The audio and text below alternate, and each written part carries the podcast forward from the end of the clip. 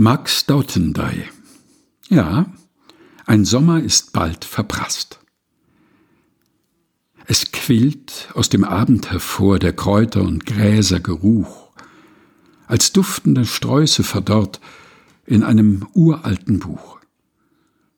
Beim Weg am Berg empor dunstet das Heu gemäht, rauscht eine Sense noch spät, und Wolke bei Wolke lauscht. Im Garten am Pflaumenbaum schütteln zwei Hände am Ast. Ja, ein Sommer ist bald verprasst.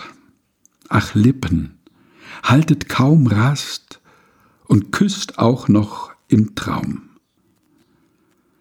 Max Dautendey, ja, ein Sommer ist bald verprasst. Gelesen von Helga Heinold.